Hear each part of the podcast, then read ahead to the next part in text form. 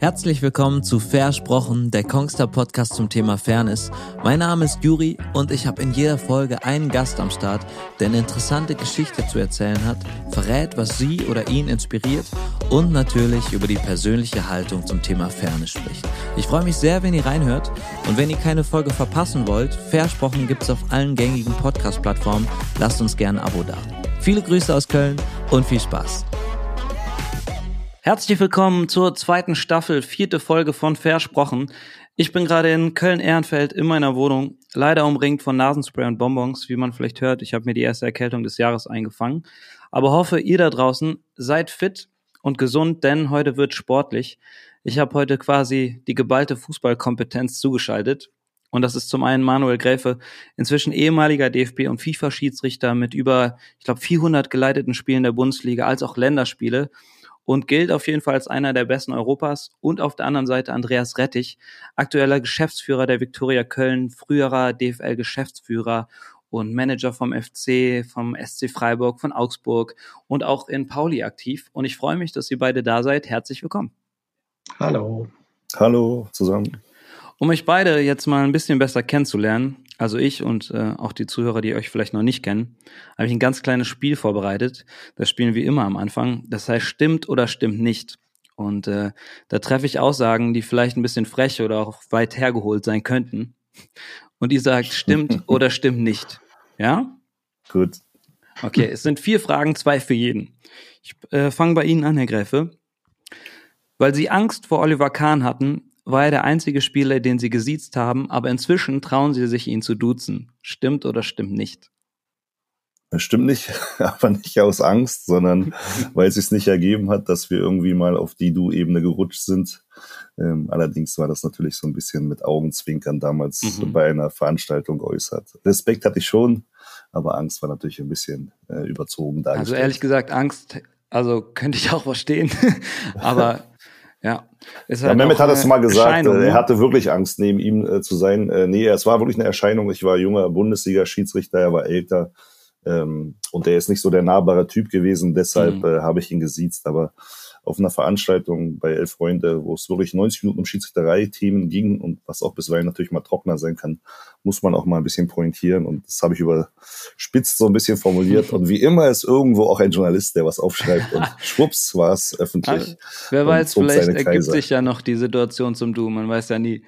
Ja, wir saßen schon mal auf einer Couch. Wir saßen schon mal auf einer Couch ah, ja? in Brasilien, muss man dazu sagen, äh, als ich ja für die ARD damals tätig war. Mhm. Aber äh, auch Aber da war, der Du-Moment. nee, auch da war es nicht der Du-Moment. ähm, Herr Rettich, jetzt sind Sie dran. Der Erfolg eines Fußballvereins hängt zu großen Teilen nicht an finanziellen Mitteln, sondern am Management. Stimmt oder stimmt nicht? Ja, ich denke äh, schon, äh, denn äh, man sieht, dass man mit wenig viel machen kann, wie beim SC Freiburg. Aber es geht auch in die andere Richtung, ähm, wenn man mit viel wenig macht. Und da gilt mein Gruß in die Hauptstadt nach Berlin. Kleine Schüsse schon mal in die Richtung, das gefällt mir. Herr Gräfe, Sie sind dran. Ja. Manuel Gräfe hat schon öfter Menschen die Abseitsregel erklärt, als Lothar Matthäus Länderspiele hat. Stimmt oder stimmt nicht?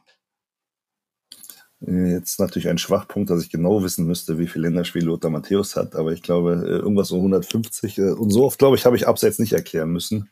Ziemlich gut getippt. Ich glaube, ja, okay. es sind sogar ziemlich genau 150. Nein, also, also, stimmt nicht. So oft musste ich das irgendwie gar nicht erklären, äh, weil es dann so auf die Basics dann oft gar nicht ankam oder auf die regeltechnische Variante, sondern eher so auf persönlichere Fragen oder hm. auf konkrete ähm, äh, Geschehnisse, sag ich mal, rund um Spiele, aber jetzt nicht um theoretisches Regelwissen. Nee, so oft aber, muss ich das nicht erklären. Aber gibt es dieses Klischee von, ähm, ich weiß nicht, wenn man jetzt einen Schauspieler trifft, dann würde man vielleicht fragen, ja. und kannst du auf Kommando weinen oder so? Gibt es ein Klischee, was man jetzt, wenn sie irgendwen treffen, sagen, ja, ich bin Schiedsrichter, ich war Schiedsrichter, wie auch immer, kommt dann immer dieselbe Frage? Gibt es diese Schiedsrichterfrage? Ja, das mit dem Abseits kommt schon sehr nahe, aber wenn, dann kommt eher die Frage, warum eigentlich? Was ist schiefgelaufen? Die, die Frage können wir später auch nochmal klären. Herr Rettich, in fünf Jahren spielt die Viktoria Köln der ersten Liga und Manuel Gräfe leitet wieder Bundesligaspiele. Stimmt oder stimmt nicht? Ich denke nicht, äh, dass es ein Jahre dauert. Oh, ja, ja, ja, jetzt aber was aber jetzt? Aber ich wollte gerade fragen, ja, genau. wer ist der Ungeduldigere? Das habt ihr gut bemerkt. Die Antwortfrage ist nämlich die richtige. denke nicht, dass es so lange dauert, bis Manuel Gräfe äh, wieder aktiv wird. Na, ich drücke auf jeden Fall die Daumen. Das war es jetzt erstmal mit dem Spielchen. Stimmt oder stimmt nicht? Danke schon mal für die ehrlichen Antworten. Äh, wir sind ja hier bei Versprochen. Und dementsprechend wollen wir auch über Ferne sprechen. Und da ist ein Punkt, der mir bei Ihnen aufgefallen ist, Herr Rettich. Sie sind seit dem 1. Juni jetzt bei der Viktoria als Geschäftsführer im Amt. Und zum Einstand gab es erstmal eine Gemeinwohlklausel oder eine Sozialklausel. Was genau bedeutet das und äh, wen betrifft das überhaupt im Verein? Äh, ja, es ist in der Tat so, dass äh, eine Branche, die mit und durch die Öffentlichkeit ihr Geld verdient, ähm, wie der Fußball, äh, braucht gesellschaftliche Anerkennung, denn sonst verdient er perspektivisch kein Geld mehr. Und wir haben uns zur Aufgabe gestellt oder gesetzt, dass wir einen Beitrag leisten wollen. Das heißt ganz konkret, dass alle Spieler, alle, die Geld von der Viktoria beziehen, diese Gemeinwohlklausel fest verpflichtend in die Arbeitsverträge integriert bekommen haben. Das heißt, ähm, dass sie mindestens eine Stunde im Monat sich gemeinwohlorientiert, sinnstiftend engagieren. Wir haben drei Bereiche identifiziert, das Thema Nachhaltigkeit, ökologisch und ähm, ökologisch, also ökonomisch und ökologisch. Und äh, der zweite Bereich ist das Soziale und der dritte Bereich die Bildung. Und äh, hier haben wir Sozialpartnerschaften mit ähm, äh, Institutionen sind wir eingegangen und unsere Spieler äh, können dann diesen Dienst äh, machen. Ähm, das sind einfache, profane Dinge wie die Blutspende mhm. und andere Dinge, die ein bisschen mehr Zeit benötigen. Aber insgesamt muss ich sagen, ist das zumindest nach meiner Kenntnis sind wir der erste Profiverein, der das umgesetzt hat. Hoffe, ja, das wäre auch meine Frage, weil davon habe ich noch nie gehört, also wirklich noch nie. Und ich frage mich auch, wie da die, ähm, ich sag mal, Betroffenen darauf reagieren. Gerade weil man das eben so noch nicht kennt. Sagen die ja, coole Sache oder wird sich da auch vielleicht eher gesträubt?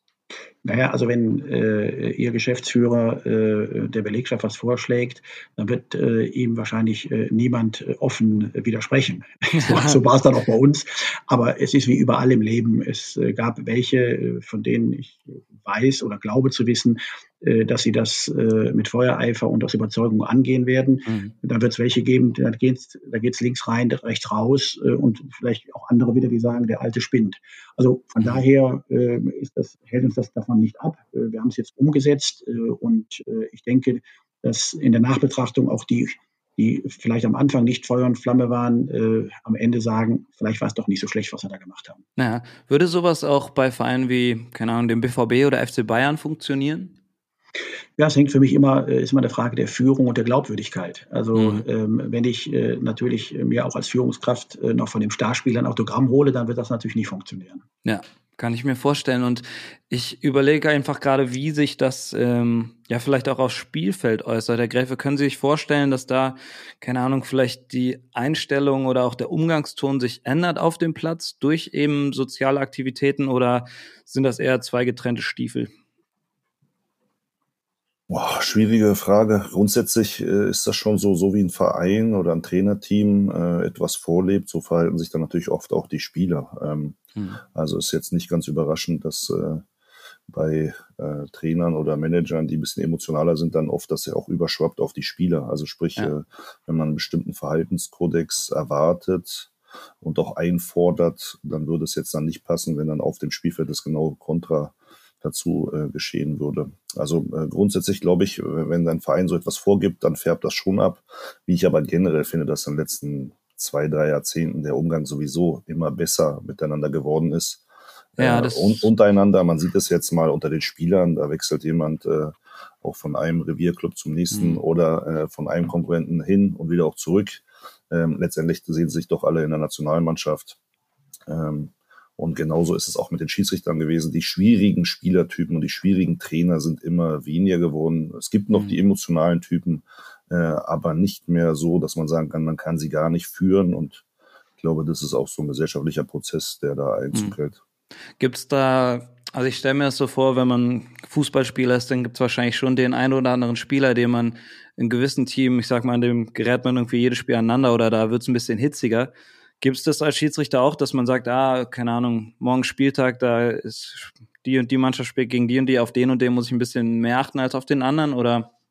Ja, das ist ja grundsätzlich so. Also man darf nicht voreingenommen sein, aber natürlich sollte man vorbereitet sein. Jetzt in der Bundesliga kennt man dann irgendwann alle, das ist klar, aber es gibt ja auch so ähm, ähm Scouting-Systeme ja nicht nur für Spieler und Trainer, sondern ja auch für uns Schiedsrichter können wir so ein Portal nutzen, Y-Scout zum Beispiel. Da konnte man, wenn man jetzt international unterwegs ist, sich anschauen, wenn man, weiß ich nicht, nach längerer Zeit mal wieder einen Verein hatte. Ähm, und wenn da ein Spieler mit äh, 16 Spielen, 12 Gramm Karten aufgefallen ist, dann wusste man, okay, äh, den äh, sollte man jetzt nicht ganz äh, außer Acht lassen. Bei meinem ersten internationalen Turnier hat mein Beobachter zu mir gesagt, du musst erkennen, welcher ein Spieler ein T auf dem Shirt hat, hat ein T wie Trouble. Ähm, und die, die musst du halt erkennen und führen ja. können. Ja, das heißt nicht in den Senkel stellen, das heißt auch nicht äh, irgendwie äh, bevormunden. Das heißt, äh, die kann man ja auch für sich gewinnen. Also es gab ja. ja auch in der Bundesliga wieder die Beispiele, äh, jetzt auch bei Dortmund ein Sebastian Kehl oder bei Bayern auch ein Van Bommel. Das mhm. waren äh, interessante und reizvolle Aufgaben. Ja, man musste mhm. äh, halt mit ihnen äh, arbeiten, wenn ich es mal so bin. Die 90 Minuten vorher und hinterher war das meiste mal alles äh, entspannt, aber natürlich die Showbühne Bundesliga geht 15.30 Uhr meistens auf und endet dann irgendwann 17.20 Uhr mit Nachspielzeit. Ja. Und da musste man diese Spieler für sich ja auch gewinnen, weil diese Spieler ja auch, gerade die führungsstarken Spieler ja auch Probleme für einen lösen können. Und ja, wie man das macht, das ist halt die hohe Kunst dann auch. Das ist eine Spielkunst, ja. Das ist äh, mhm. nicht äh, überraschend, dass äh, bei bestimmten Schiedsrichtern es selten Ärger gibt. Äh, die sorgen dann halt auch aktiv dafür. Die regeln viel präventiv und dazu gehört es halt eben auch so eine entweder Führungspersönlichkeiten oder schwierigen Spielertypen führen zu können. Und da gibt's halt die ganze Korrektur von Manche Spieler muss man auch einfach in Ruhe lassen, manche muss man aktiv ja. begleiten, manchen muss man auch Grenzen aufzeigen, äh, so wie Andreas das gerade gesagt hatte. Äh, es gibt die ganze Facette. Ja, außerhalb ganze Facette. des Platzes, also rette ich bei Ihnen zum Beispiel, ähm, wie ist Ihre Verbindung mit Schiedsrichtern? Also Spieler und Schiedsrichter sich über den Weg laufen und es da mal irgendwie zur Sache geht oder was ausdiskutiert wird, also kann ich mir vorstellen. Äh, haben Sie mit der Gräfe schon mal über ein Spiel diskutiert? Oder eine, eine spielentscheidende Situation, sage ich mal so? Ich bin mir sicher, dass äh, Manuel ähm, das bestätigen wird, dass ich immer ein untadeliger Sportsmann war und äh, nie Grund. Aber es gab natürlich auch nie Grund. Ich wollte gerade sagen, Herr Gelbe, wäre, sagen wir mal, ähm, Ihnen wäre Herr Rettich auch als Spieler über den Weg gelaufen. Wie, wie wären da die 90 Minuten gewesen zusammen auf dem Feld?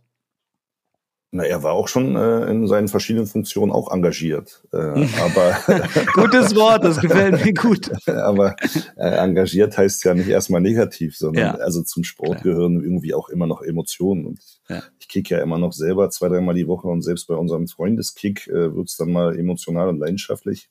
Mhm. Äh, wer verliert schon gerne und geschweige denn, wenn es um viel geht, äh, umso verständlicher sind auch mal Emotionen. Und natürlich äh, kann man im Fußball auch ganz viele Dinge anders sehen. Ähm, eben nicht nur auf Management- oder Spielerebene, sondern auch Schiedsrichterentscheidungen kann man eben auch anders sehen. Und es gibt eben mhm. selten Entscheidungen, die schwarz oder weiß sind, gibt's auch, aber die meisten sind eben grau. Äh, mehr in die eine oder in die andere Richtung und da darf man auch mal diskutieren und äh, das haben wir aber immer gut hinbekommen. Äh, kann mich jedenfalls wirklich, oder ist vielleicht meinem Alter geschuldet, ich kann mich jedenfalls vielleicht wieder nichts, vergessen. an nichts Negatives mehr erinnern.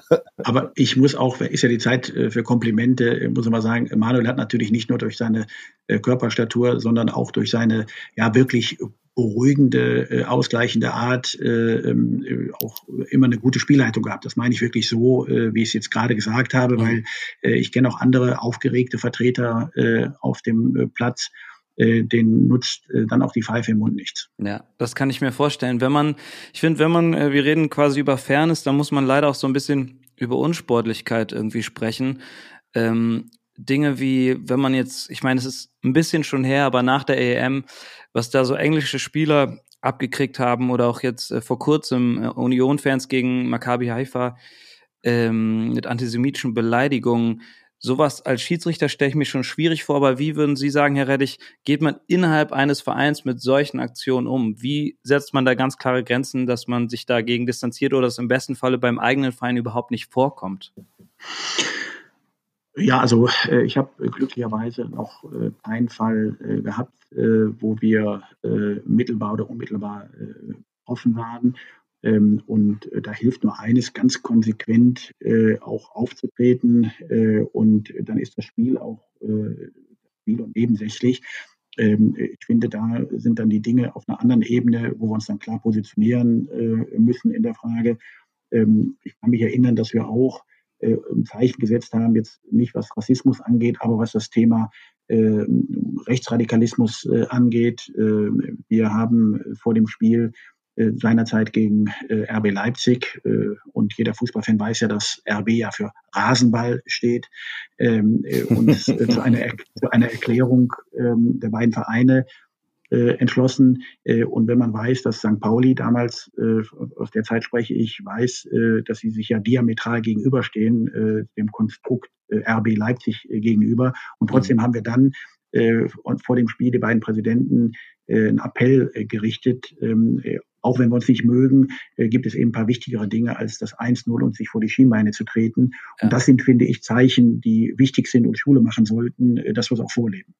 Wenn es doch zu so etwas kommt, ähm, gibt es ein, eine klare Regel als Schiedsrichter, wo man sagt, so, jetzt die einzige da, Maßnahmen, sage ich mal, ist jetzt ein Spielabbruch, weil ich gelesen habe, dass es durchaus Spieler gibt, die sagen, man hätte, ich glaube, Turam war das, man hätte oder man sollte häufiger einen Spielabbruch nutzen, um ein klares Zeichen zu setzen. Ab wann sagt man als Schiedsrichter so, jetzt ist jegliche Schwelle übertreten, hier müssen wir Stopp machen?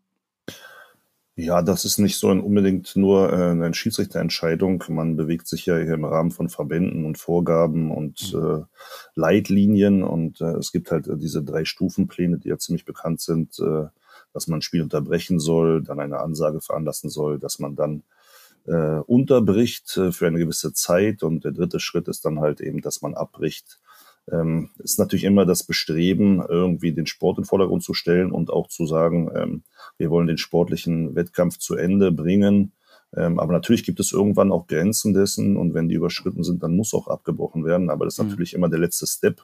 Und ja. bei den meisten ähm, Verbänden und auch sprich in den einzelnen Wettbewerben gibt es dafür relativ klare Vorgaben und bisweilen auch die notwendige Rücksprache zwischen dann Schiedsrichter, also ist bei FIFA und UEFA so, mit dem sogenannten Match-Delegierten oder gegebenenfalls sogar mit der Zentrale, bevor man abbricht, mhm. weil es dann auch andere Bedingungen natürlich gibt, die es zu prüfen gilt. So ein Spielabbruch kann natürlich auch äh, Folgen haben im Stadion. Das kann man äh, mhm. dann nicht einfach alleine entscheiden, sondern muss man jedenfalls auch mit der Polizei abstimmen.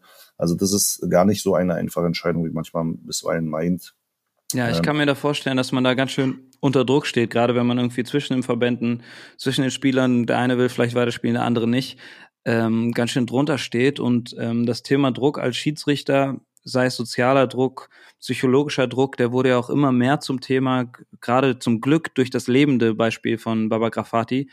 Ähm, was sollte man tun, um vielleicht Schiedsrichter auch vor solchen Entscheidungen zu schützen oder auf jeden Fall psychologische Folgen absehen zu können? Das ist jetzt ein ganz weites Feld, die, glaube ich, nur bedingt was miteinander zu tun haben. Das eine mhm. ist ja der interne Bereich, äh, jetzt bei Babak seinerzeit, äh, er hat das ja auch in seinem Buch äh, sehr eindrucksvoll beschrieben. Äh, als Schiedsrichter lernt man von klein auf mit Druck umzugehen. Und mhm. es war ja nicht so, dass Babak an dem äußeren Druck äh, fast gescheitert wäre und sein Leben verloren hätte, sondern an dem dann entstandenen inneren Druck und dem inneren Umgang. Ähm, äh, ein Schiedsrichter lernt in der Kreisliga vor fünf Zuschauern zu pfeifen, dann irgendwann vor 500, dann vor 5000 äh, und irgendwann vor 50.000 und auch entsprechend mit dem medialen Druck umzugehen. Genauso auch solche Entscheidungen zu treffen, dann die zu einem Abbruch führen oder zu einer Unterbrechung. Mhm. Das macht Schiedsrichtern eigentlich wenig aus, muss man ah, fairerweise okay. sagen. Ähm, das ist äh, eine verantwortungsvolle Position, aber das lernt man im Laufe der Zeit und ähm, irgendwie steht man dann hinter der Entscheidung ähm, und aufgrund der Vorgaben ist die auch relativ eindeutig. Das Wichtige ist nur, dass man natürlich die entsprechende Unterstützung dann der Verbände hat. Ne? Das also gibt nicht, es das? Also gibt ja, es Ja, das dieses, ist halt sehr unterschiedlich. Also es mhm. gibt natürlich da gewisse Eigeninteressen, verschiedene auch unterschiedliche Interessen. Äh, die Vereine sind ja oft dann auch in den Verbänden unterschiedlich äh, positioniert, um es mal voll zu formulieren.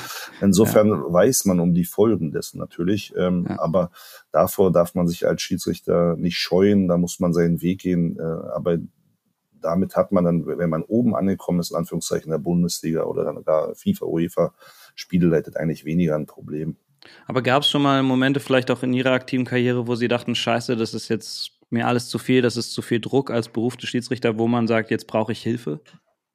Nee, also muss ich fairerweise sagen, ich habe das, natürlich vielleicht ist ein Vorteil, dass ich, äh, ich wollte mal Journalist werden, deshalb habe ich Sport und Geschichte studiert mhm. äh, äh, und im Rahmen des Sportstudiums habe ich mich halt auch viel mit Sportpsychologie, Pädagogik beschäftigt äh, und natürlich auch bestimmte Herangehensweisen an eine sportliche Aufgabe, den Umgang damit selber, vielleicht hat mir das geholfen, äh, vielleicht ist meine Persönlichkeitsstruktur da so, ähm, mhm. hatte ich nie diese Konfrontation mit die Probleme. Muss ich auch sagen, dass natürlich bei mir auch vieles gelaufen ist, äh, Schwierig wird's ja erst dann, wenn es äh, nicht läuft oder man längeren genau, Zeitraum ja. nicht läuft oder man eben auch von verschiedenen Seiten bearbeitet wird. Gut, das gab es ja nun bei mir auch, äh, äh, habe ich ja dann auch erlebt, nachdem ich mich öffentlich geäußert habe, dass mhm. man an mir gezogen und gezerrt hat und versucht hat, mich bisschen äh, davon auch als Schiedsrichter äh, sozusagen zu eliminieren mit allen möglichen Methoden, um es mal ganz vorsichtig mhm. zu formulieren. Ähm, aber das war zum Beispiel keine schöne Zeit, aber das war jetzt mhm. nicht so, dass ich dachte, äh, okay, das ist jetzt irgendwie ja. besonders äh, dramatisch, sondern äh, nee, mir geht's gut, äh, was das angeht. Mir hat immer Schiedsrichterei viel Spaß gemacht, weil mir Fußball Spaß gemacht hat. Ja, also ich habe einen Trainerschein gemacht, einen Schiri-Schein und ich habe das einfach gerne gemacht. Und wenn ich es dann mhm. irgendwann nicht mehr gerne gemacht hätte, hätte ich aufgehört. Ja, wahrscheinlich ist das auch der Punkt, den man hoffentlich nie erreicht, ne? Weil ich meine, der, der Sport generell, also der Fußball verändert sich ja durchläufig. Jedenfalls ich als Außenstehender kriege das so mit. Und ähm, das ist natürlich einerseits irgendwie der Beruf des Schiedsrichters, der sich wahrscheinlich auch durch die Gegebenheiten ändert, aber auch die die finanzielle Bewegung, sage ich mal, hinter dem Sport ist ja auch enorm. So und ähm, das ist wahrscheinlich nicht nur Druck für einen Schiedsrichter, sondern eben auch für die Leute drumherum, für Aktionäre, für äh, alles Mögliche. Und bei Ihnen, Herr Rettichter, Sie gelten ja so als der Verfechter, sage ich mal, der 50 plus 1 Regel also quasi gegen den großen Einfluss von Investoren. Ähm, warum ist das so wichtig? Ja, man muss das äh, im ganz im, im Kontext äh, sehen. Ähm, 50 plus 1 ist ja eine Besonderheit in, im, im deutschen äh, Fußball. Das gibt es ja in Europa sonst äh, nirgends, bis äh, in Ansätzen noch in, in Schweden. Aber ansonsten ähm, hebt das ja auf die, ich sage mal, sozialen, äh, kulturellen und, und, historischen Wurzeln des, des äh, Fußballs ab. Als 1963 die Bundesliga gegründet wurde, gab es äh, 16 EVs. Das heißt, also 16 Mal waren es Vereine, die ähm, hier ähm, an den Start gingen. Das heißt, zu 100 Prozent gehörte äh, der Verein äh, dem Mitglied. Mhm. Ähm, und äh, das ist natürlich noch eine ganz andere ähm, Historie, als wir das vielleicht aus der Premier League kennen. Da hören mittlerweile äh, 16 der 20 Premier League Clubs gehören Milliardären. Mhm. Ähm, und ähm, ich habe 50 plus 1 immer deshalb als wichtig empfunden, weil das Letztbestimmungsrecht äh, immer den Mitgliedern äh, hören äh, mhm. muss, meiner Meinung nach. Und ähm, äh, deswegen ist 50 plus 1 auch das letzte Stoppschild äh, der immer weiter fortschreitenden äh, Kommerzialisierung. Das muss man mhm. nochmal so klar sagen. Und es gibt ja auch das, ich sag mal, das ganz klare Gegenargument wahrscheinlich, auf das Sie häufig treffen, dass quasi, wenn man das jetzt in der Bundesliga einführen, also dass die Bundesliga quasi im Vergleich hinterherhinken würde äh, wenn man Großinvestoren vom Sport fernhalten würde. Ja, ja, aber das ist ja, also ich, ich kann mit dieser, dieser ähm, These, dass das äh, wird ja immer gerne angeführt, mhm. äh, um äh, international wettbewerbsfähig zu sein, äh, müssen wir 50 plus 1 äh, kippen. Das ist äh, deshalb äh, Unsinn, weil äh, sie können einen Wettstreit mit Oligarchen, Staatsfonds und, und chinesischen Konglomeraten äh, nicht gewinnen, wenn sie wirtschaftlich solide und vernünftig arbeiten wollen. Ja, mhm. und wenn 50 plus 1 fällt, dann geht es ja nicht mehr um die Trainerqualität, die äh, Qualität im Leistungszentrum oder ähm, die Managementqualität bei Transfers, sondern dann geht es nur noch darum, wer sammelt die meiste Kohle ein, die dann investiert werden kann, um die besten Spieler zu holen. Mhm. Äh, wollen wir das? Wahrscheinlich nicht. Und ich bin über ein Interview gestolpert, da sagen sie, es bräuchte eine Allianz der Vernünftigen. Wie sähe das genau aus? Ja, die Vernünftigen, das sind die, die äh, den Fußball von innen heraus äh, lieben äh, und äh, die nicht in erster Linie äh, ans äh, Geld verdienen mit dem Fußball denken, sondern an die 90 Minuten und an den Sport. Und das sind aus meiner Sicht immer weniger werdende und äh, deshalb äh, verlagern und verschieben sich die Dinge, weil man merkt ja, äh, der, äh, den Druck, äh, der von vielen Seiten äh, auf ähm, den deutschen Fußball kommt. Es gibt Geld im Überfluss in den Märkten, äh, Anlagenotstand und dann will jeder auch äh, von dem prosperierenden Bereich des Profifußballs, der die letzten Jahre immer erfolgreich war, auch wirtschaftlich äh, etwas abhaben. Und äh, das äh, ist aus meiner Sicht äh, ein Weg in die äh, Sackgasse. Ja, der, Sie haben gerade schon gesagt, der Fußball verändert sich und das nicht nur auf der Ebene, sondern ja auch auf der technischen Komponente, die äh, gerade Sie, Herr Greff, ja äh, betrifft oder betroffen hat. Und das wäre ja zum Beispiel auch der Videobeweis, der mhm. den Fußball, finde ich, auch stark verändert hat, gerade auch als Zuschauer. Also ich kriege das auch immer wieder mit, dass ich mich dann über irgendwas aufrege und dann kriege ich den Videobeweis an den Kopf. Wie, wie ist das als, als Schiedsrichter? Haben Sie das Gefühl, das macht den Fußball wirklich fairer oder war, sag ich mal, vielleicht die teilweise fehlerhafte Komponente eines Schiedsrichters auch irgendwie Teil des Spiels? Ja, als Schiedsrichter würde ich jetzt sagen, das macht das Spiel fairer, das macht es für mich auf eine bestimmte Art und Weise einfacher, weil ich eine Art Backup habe. In der Bundesliga war es mhm. immer so, wenn ich äh, äh, mal, wenn wir irgendwie schlecht standen, ein schlechtes Positionsspiel hatten, ob der Assistent oder ich als Schiedsrichter, dann ist halt die Geschwindigkeit in der Bundesliga so rasant, äh, da können das schon schnell zwei Meter abseits sein oder eben die, das Handspiel, was sonst jeder sieht und das Schiedsrichterteam nicht. Mhm. Ähm, insofern, es gibt einen Backup vor diesen ganz großen Problemen und Fehlentscheidungen und das ist schon eigentlich im Sinne des Sports, aber irgendwie ist ja Sport auch äh, eigentlich grundsätzlich mit Fehlern behaftet und ist irgendwie mhm. Teil auch dessen und war es nicht gerade der Erfolg des Fußballs eben dieser Volkssport, der von der Kreisliga bis zur Bundesliga gleich gespielt wird, mit all seinen Facetten, mit all seinen Emotionen, mit seiner Leidenschaft, äh, mit der Wut äh, über den Gegner, über den Schiedsrichter. Ähm, also ich sag mal, ähm, ist so ein bisschen philosophische Frage. Mhm. Ähm, äh, Im unternehmerischen Sinne, und da bin ich auch bei Andreas, das hat halt Einzug eingehalten. Das ist es äh, mal praktisch betrachtet eine Art äh, Prozessoptimierung im Unternehmen. Ja, das mhm. ist so, äh, wir, wir schalten die Komponente menschlicher Fehler bei den Schiedsrichtern so ein bisschen mhm. aus, um sozusagen vielleicht auch mit stärkerem Kapital die Wahrscheinlichkeit noch äh, mehr zu erhöhen, dann auch das Spiel zu gewinnen. Ja, aber ja. war das nicht genau Fußball? Das weiß ich nicht. Bayern früher gegen den Aufsteiger Mhm. 80 äh, Prozent Ballbesitz hatte, gemacht hat, ne? 23 zu 1 Torschüsse, aber mhm. das eine Tor fiel eben auf der anderen Seite oder das Unentschieden hat das nicht gerade Fußball ausgemacht und man sieht's ja auch, äh, es mhm. hat den Fußball wirklich verändert, weil man freut sich nicht mehr spontan, man wartet mhm. ab, man was, wartet, macht der, ne? was macht der Assistent, das war früher für Profis, die nur auf einen Assistenten geschaut haben, aber das haben die wenigsten Fans im Stadion. Heute wissen alle, oh, warten wir erstmal ab, kommt da noch irgendwas. Mhm. Es hat den Sport schon verändert, unternehmerisch, wie gesagt, würde ich sagen, es ist eine Art Prozessoptimierung. Für mich als Schiedsrichter sage ich schon, es hat's einfacher gemacht. Es hat auch den Sport in einer gewissen Art und Weise fairer gemacht. Aber das ist jetzt so eine Rückfrage, ist das aber Sinn und Zweck von Sport oder von mhm. Fußball? Und ist es nicht auch gerade so in der Wertevermittlung etwas, äh, was man Jungen mit auf den Weg geben muss, auch mit den Fehlern der anderen zu leben, der mhm. eigenen Fehler zu leben, der Mitspieler zu leben? Das hat es schon ein bisschen verschoben. Aber jetzt als Schiedsrichter sage ich, und so mal sozusagen gerechtigkeitsorientiert und das war ich auch immer. Es hat den Sport schon in einer gewissen Art und Weise fairer gemacht. Das muss man schon sagen. Ich könnte mir auch vorstellen, dass das ähm, vielleicht auch diese Spalte zwischen Amateur, Amateurfußball und Profifußball ein bisschen verändert, weil ich meine, im Amateurfußball gibt's das ja nicht, ne? Also da wird es ja keinen Videobeweis plötzlich in der Kreisliga B geben. Ja. Ähm, ob das nicht auch irgendwie die Art des Spiels auch verändert, frage ich mich. Absolut, ähm, das meine ich ja. Bis jetzt war es halt immer so, das war der Grundsatz auch, auch von FIFA äh, und UEFA, von den großen Verbänden. Fußball wird überall gleich gespielt, ob in Afrika oder in Europa, ob mhm. von der Kreisliga bis zur Bundesliga. Ähm, es gab ja auch normalerweise immer ein Regelwerk. Okay, die Auslegung war bisweilen ein bisschen unterschiedlich.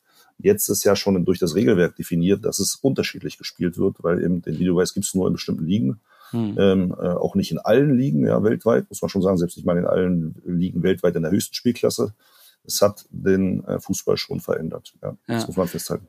Gibt es vielleicht auch einen Moment, ähm, wo Sie sagen, ach, da wäre ein Videobeweis vielleicht nicht schlecht gewesen, weil da lag ich falsch oder vielleicht habe ich das ganze Spiel scheiße gepfiffen. Also so Tage wird es auch als Schiedsrichter auch geben, ja, ja, denkt, ja wäre jetzt nicht schlecht gewesen. Absolut. Ja, ja, also egoistisch betrachtet sage ich ja, ist der Videobeweis super. Äh, ähm, wenn ich jetzt von der Fußballseite komme, dann eben äh, sehe ich es vielleicht ein bisschen anders äh, oder mhm äh, kann man darüber auch diskutieren. Aber natürlich, als ich hatte Wolfsburg-Leverkusen mal, da habe ich einen Assistenten überstimmt, was ich glaube ich viermal in meiner Karriere machen musste, als er die Fahne oben hatte. Mhm. Ähm, aber das Abspiel eben vom Verteidiger kam und das war eben dreimal richtig und in Wolfsburg gegen Leverkusen war es halt leider falsch. Scheiße. Und äh, ja, was des Wortes und äh, ich habe den Spieler sogar noch gefragt, so viel zum Thema Fairness auch. Äh, ja, hast du nicht den Ball gespielt? Und dann kam halt die Antwort, weiß ich nicht. Hm. Gut, im Zweikampf, kann, im Zweikampf kann das auch mal sein, dass man nicht genau weiß, war ich zuletzt dran oder der andere. Deshalb ist es auch frei zu sprechen von äh, jeglicher Schuld. Das war eben mein Fehler. Ja. Ähm, ähm aber nichtsdestotrotz, das war dann irgendwie hinterher fünf Meter abseits. Äh, aber natürlich nicht fünf Meter abseits übersehen, sondern eben davon ausgehend, dass der Ball vom Verteidiger kam. Ähm, ja. Und das sah drei Zeitlupen lang auch so aus, äh, aber die vierte Zeitlupe von Hintertor durch die Beine des hat gezeigt, nee, war doch der andere. Das, das war natürlich ein ganz bitterer Moment. Äh, ja. Äh, und äh, Rudi Völler, Kaugummi spucken, stand am Spielfeldrand, äh, auch im hohen, Alter, im, hohen, ne? im hohen Alter noch schnell von Tribüne bis Spielfeldrand. so schnell habe ich ihn lange nicht mehr gesehen gehabt. Ja, äh, wahrscheinlich ja. auch so schnell nicht mehr. Ja, nee, aber es war dann auch alles äh, wieder besprochen. Ich habe dann gesagt, ich entschuldige mich hinterher. Das ist ja kein Problem, wenn man einen Fehler macht dann entschuldigt man sich auch hinterher und dann äh, äh, lief die zweite Halbzeit in Bahnen, weil das ja mal die Gefahr, dass dann aus solchen Situationen noch mehr passiert. Mhm. Aber da haben sich dann beide Mannschaften, fand ich, äh, korrekt verhalten und insbesondere auch die Leverkusener. Und dann ging es irgendwie noch glimpflich zu Ende. Die spielten, glaube ich, auch unentschieden, aber das war, glaube ich, so mit mein schlechtestes Spiel in der Bundesliga. Ja, äh, also äh, da hätte ich mir wirklich gerne ein Videobeweis gewünscht. ich meine, zum Glück sind sie jetzt äh, wegen schlechter Leistung nicht unbedingt bekannt. Das ist ja schon mal gut, sondern eigentlich eher für, ich sag mal, eine gute Spielleitung, also Danke. eine durchschnittlich gute Spielleitung. Und äh, außerdem auch im äh, Sommer dieses Jahres ähm, haben sie mal kurz geklagt gegen den DFB aufgrund von Altersdiskriminierung. Für die, die jetzt vielleicht nicht so im Thema sind, ich hoffe, ich erkläre das richtig. Es gibt eine Regelung, dass in Deutschland oder in der, in der Bundesliga jedenfalls, ähm, ich glaube, man darf bis 47 Jahren pfeifen, ist das richtig? Genau. Das ist die Grenze, ne? Genau, wenn man 47 wird, darf man die Saison noch zu Ende machen und dann war's und dann, das. Dann muss man quasi aufhören. Genau. Und ähm, da hätte ich eine Frage an Herr Rettich. Wäre es nicht theoretisch konsequent, wenn man jetzt sagen würde, wenn es ein Alter gibt für Schiedsrichter, dann müsste es auch eins für Geschäftsführer geben. Also müsste man da nicht theoretisch auch sagen, keine Ahnung, ab 65 gibt's das nicht mehr und Spieler dürfen auch nur noch bis 40. Wäre das nicht eine logische Konsequenz, wenn man so eine Regel schon einführt? Ja, also äh, das mit dem Geschäftsführer ist natürlich äh, äh, Unsinn, äh, wenn ich mir das äh, erlauben darf, die Bemerkung, äh, weil äh, ich als Geschäftsführer äh, ja natürlich äh, keine körperliche mhm. Voraussetzung mitbringen muss. Rainer Kalmund lässt grüßen. Ähm, also äh, von daher denk, denke ich, ist das ja nicht äh, das Kriterium. Beim Schiedsrichter erwarte ich schon eine äh, körperliche Fitness, äh, aber die kann ich auch mit 47 erbringen oder auch nicht. Ja, ich kann ja. sie auch mit 45 nicht erbringen. Und äh, deswegen äh, bin ich da ein klarer Befürworter und Unterstützer von äh, Manuel Gräfe, dass ich diese Regelung äh, für äh, überhaupt nicht angemessen und zeitgemäß empfinde. Ähm, denn für mich ist ähm, das Leistungskriterium das alles Entscheidende. Und mhm. äh, wenn jemand mit 47 oder besser mit 48 nach der Altersgrenze äh, topfit ist äh, und äh, beweist, äh, dass er äh, den Anforderungen gerecht wird, ja, warum soll er nicht pfeifen? Ja, mhm. äh, ich würde mir eher umgekehrt wünschen, äh, wenn jemand eben halt äh, mit jüngeren Jahren nicht mehr die Leistung bringt, äh, dass er dann eben halt auch mal auf die äh, Ersatzbank kommt, was ja hier und da auch äh, passiert, glücklicherweise. Aber diese Regel, und das darf ich in der Runde auch sagen, das habe ich vor ein paar Wochen auch offiziell beim DFB hinterlegt in einer, äh, in einer Arbeitssitzung, äh, dass ich für äh, diese Sichtweise des DFBs kein Verständnis äh, habe und mir wünsche, dass man das tatsächlich nochmal überdenkt. Aber ähm, Verbände brauchen immer etwas länger, bis sie zu den richtigen Erkenntnissen kommen. Ich würde mal behaupten, was Sie beide ja auch verbindet, ist, sage ich mal, dass Sie beide kein Blatt vom Mund genommen haben, gerade in Bezug auf den DFB. Ist es nicht furchtbar anstrengend mit der Zeit? Ja, was heißt anstrengend? Ähm, äh, was äh, mich zumindest antreibt, äh, ist, äh, dass äh, ich zumindest in den letzten Jahren immer mehr das Gefühl bekommen habe, ähm, dass ähm, man Leute findet, die zumindest sagen, vielleicht ist es doch ganz gut, mal den Mund aufzumachen, dass man da tatsächlich auch so ein bisschen das Eis bricht ähm, denn also ich muss sagen, ich kann auch mit diesem Einheitsbrei äh, und mit vielen Dingen, die äh, diesen platten Dinge nichts mehr anfangen. Mhm. Deswegen, äh, da ich auch keine äh, berufliche Karriere mehr machen muss, äh, kann ich mir das vielleicht auch äh, ja, eher erlauben als jemand, der zu Beginn seiner äh, beruflichen Laufbahn steht. Mhm. Sie haben eben schon gesagt, Sie wären quasi dafür gewesen, dass Herr Gräfe ähm, weiter hätte Spiel, Spiele leiten dürfen. Ähm, Sie waren da nicht der Einzige. Da gab es äh, also aus meiner Sicht sehr, sehr viele, auch aktive Spieler, die gesagt haben, der Mann muss weiter pfeifen. Man würde ja vielleicht eher sagen, dass das Bild des Schiedsrichters nicht das klassische Bild von Sympathie ist, ne? von den meisten Menschen jedenfalls. Waren Sie davon überrascht, Herr Gräfe? Ich habe mich gefreut. Ähm, mhm. Überrascht war ich dann nicht mehr, weil ich wirklich die ganze letzte Saison immer wieder angesprochen wurde darauf, weil das ja nun offensichtlich war, dass ähm, die Altersgrenze existiert und äh, auch thematisiert war und äh, damit ja auch klar war, dass ich äh, ausscheiden soll. Und äh, bin wirklich Samstag für Samstag oder auch am Freitag oder Sonntag immer wieder von Vereinen angesprochen worden, von Spielern angesprochen worden. Nee, du darfst nicht aufhören, mach doch weiter, versuch doch nochmal. Und ich habe gesagt, ja, ich habe ja alles in dem Verband probiert. Ähm, äh, überrascht war ich dann nicht mehr. Ich habe mich wirklich sehr, sehr gefreut, weil dafür habe ich es ja gemacht. Ja? Ich bin mhm. ja nicht als Schiedsrichter geboren, sondern ich habe gekickt viele Jahre lang, habe eine Trainerlizenz gemacht und habe ja selber früher meine Probleme mit Schiedsrichtern gehabt. Also es ist jetzt nicht so, dass ich nicht auch meine gelben Karten gesammelt habe als Sechser oder Achter. Oder Innenverteidiger. Ähm, und ich mochte halt immer eins nicht so, äh, entweder eine so arrogante, distanzierte Art, wenn man einfach nur nachgefragt hat, äh, Schiri, warum denn? Und mhm. dann seien sie ruhig oder sie bekommen gelb. Und man nur geantwortet, ich habe da nur eine Frage gestellt, bups, gelbe Karte. Mhm. Diesen Umgang, damit hatte ich immer ein Problem selber als Spieler. Und daran mhm. habe ich mich immer erinnert, deshalb habe ich immer versucht, so miteinander zu pflegen. Äh, und natürlich vielleicht auch durch jetzt das selber Spielen, durch die Trainerlizenz, äh, durch auch Sportstudium, wo ich auch nochmal im Bereich Praxis Schwerpunkt Fußball hatte, also Theorie und Praxis, vier Semester. Äh, ähm, übrigens, mein Dozent war damals Markus Hürtes, dem einen auch geläufig, bei Düsseldorf, äh, Abteilungsleiter Jugend und auch DFB und wo er überall war. Also mir hat einfach Fußball Spaß gemacht. Mir mhm. macht heute noch Fußball Spaß. Ich spiele heute noch dreimal die Woche Fußball. Ähm, ich liebe diesen Sport einfach. Es war meine Leidenschaft, es war mein Gerechtigkeitssinn.